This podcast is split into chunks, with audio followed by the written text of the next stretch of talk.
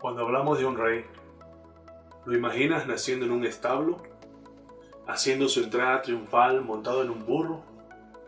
¿Terminando sus días en una cruz? No, ¿verdad?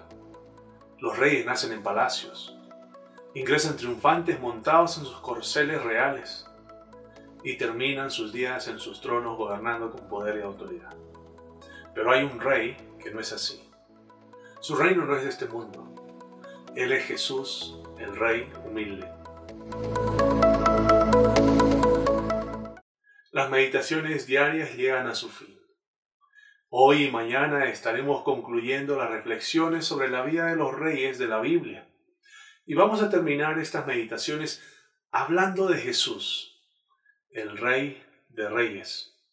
A través de las meditaciones vimos que los reyes fueron escogidos por Dios para bendecir y guiar a su pueblo. Así vimos que unos reyes empezaron bien, pero terminaron mal. Otros reyes se alejaron de Dios, se rebelaron contra Él y llevaron al pueblo a la idolatría y al destierro. Mientras que los reyes caminaron con Dios, dieron un rayo de esperanza, pero con cada nuevo rey siempre venía el anhelo de otro, porque así como el rey era, también el pueblo lo fue. Pues a menos de que haya un rey bueno, ningún aspecto de la vida del pueblo sería como debería ser. Y el clamor se hacía más evidente debe haber alguien mejor que estos reyes. Y así sería.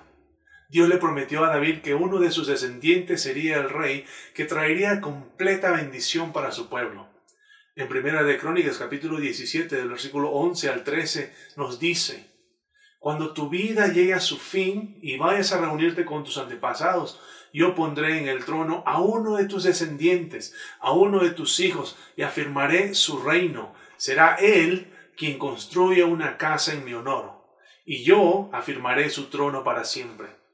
Yo seré su padre y él será mi hijo. Y esa promesa se cumpliría en Jesús. Él vino a este mundo como el rey humilde. Jesús mostró humildad en todos los aspectos de su vida. Y hoy quiero compartir contigo tres aspectos de su vida que fueron notablemente humildes. Primero, su nacimiento. Jesús vino a este mundo para nacer en el lugar más humilde que se puede imaginar, un establo ordinario. Su primera cuna fue el comedero de animales, y fueron unos humildes pastores los que anunciaron su nacimiento al mundo. Con su nacimiento en las circunstancias más humildes, Jesús el Rey transmite un mensaje sorprendente a la creación. El Dios trascendente condescendió a venir a nosotros en lugar de venir a la tierra como un gobernante poderoso y privilegiado, Jesús nació en humildad como uno de nosotros. Y esa humildad nos dice que Jesús es accesible porque ninguna puerta de su reino nos impide llegar a Él. Ningún cordón de seguridad impide nuestro acercamiento a Él. El Rey de Reyes vino humildemente para que podamos ir a Él. Segundo, en Mateo 21 vemos a Jesús en su entrada triunfal a Jerusalén.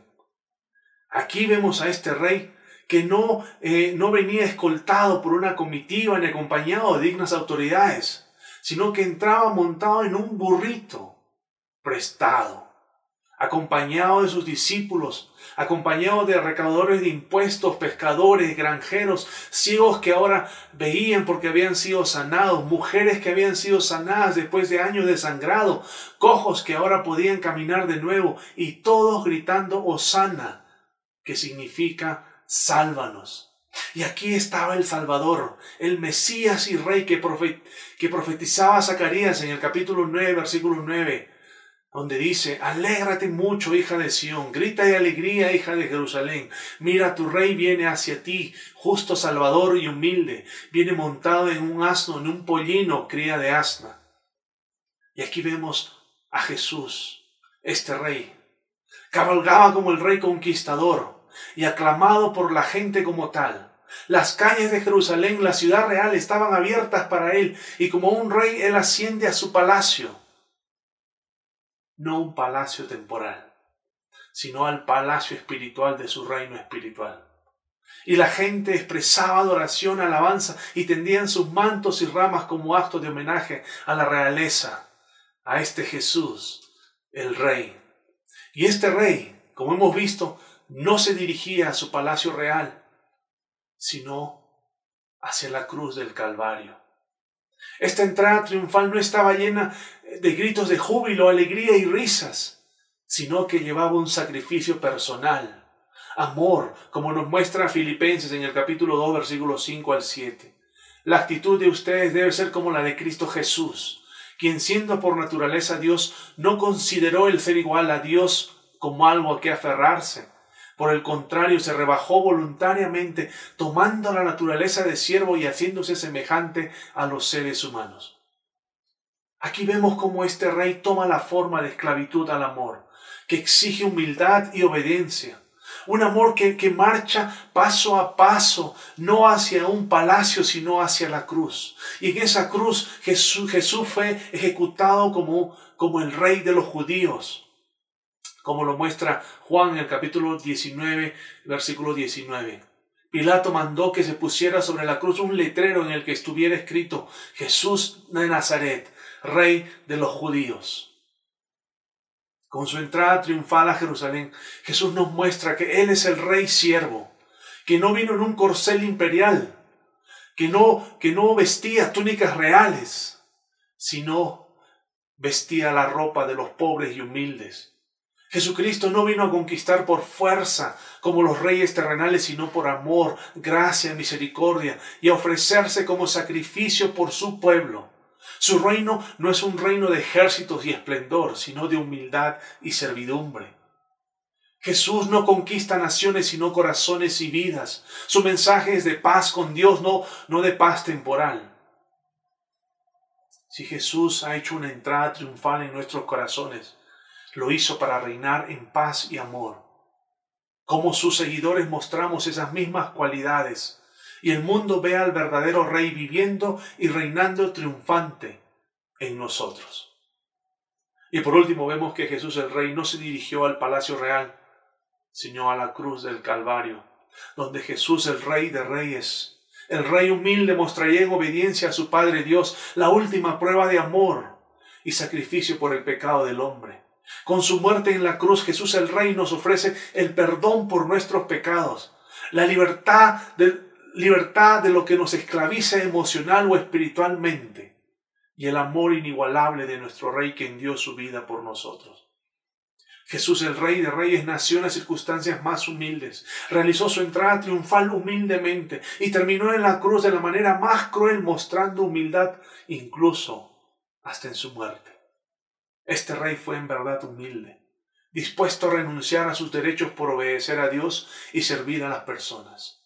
Así como Jesús, nosotros deberíamos tener una actitud de siervo, sirviendo por amor a Dios y a los demás, no por culpa o miedo. Recuerda, tú puedes elegir tu actitud. Tú puedes elegir ser tentado o buscar oportunidades para servir a los demás. Jesús, el Rey de Reyes, murió, pero al tercer día resucitó y nos invita a confiar y creer en lo que en lo que ha hecho por nosotros a través de su muerte y resurrección. Él se ha ocupado del pecado y la muerte y ahora vive y promete un futuro. Nuestro Jesús es un rey humilde que ha hecho todo lo posible para garantizar que no tengamos miedo de lo que sucederá. Al final de todo en sus manos estamos a salvo. Por lo tanto, mis hermanos, adoremos a este Rey humilde, adoremos a este Rey diferente, a este Jesús y confiemos en Él. Es nuestro Rey que ahora está gobernando con poder y autoridad, guiando nuestras vidas hacia su reino celestial para vivir con Él y la gloria de Dios Padre por siempre y para siempre. Hermano, esta es la palabra de Dios para tu vida en esta mañana. Ora conmigo. Gracias Señor por tu palabra. Gracias Señor por mostrarnos a este rey humilde. Gracias porque no hay otro rey como Él. Te agradecemos por la forma en que vino a este mundo, en la manera más humilde. Te agradecemos porque en su entrada triunfal no nos muestra la despampanante entrada triunfal de, de los reyes de este mundo, sino de un rey humilde, que no lo llevaba a su palacio, sino lo llevaba a una cruz para cargar con los pecados, no de él, sino de un pueblo que se había rebelado contra él. Te damos gracias por este rey.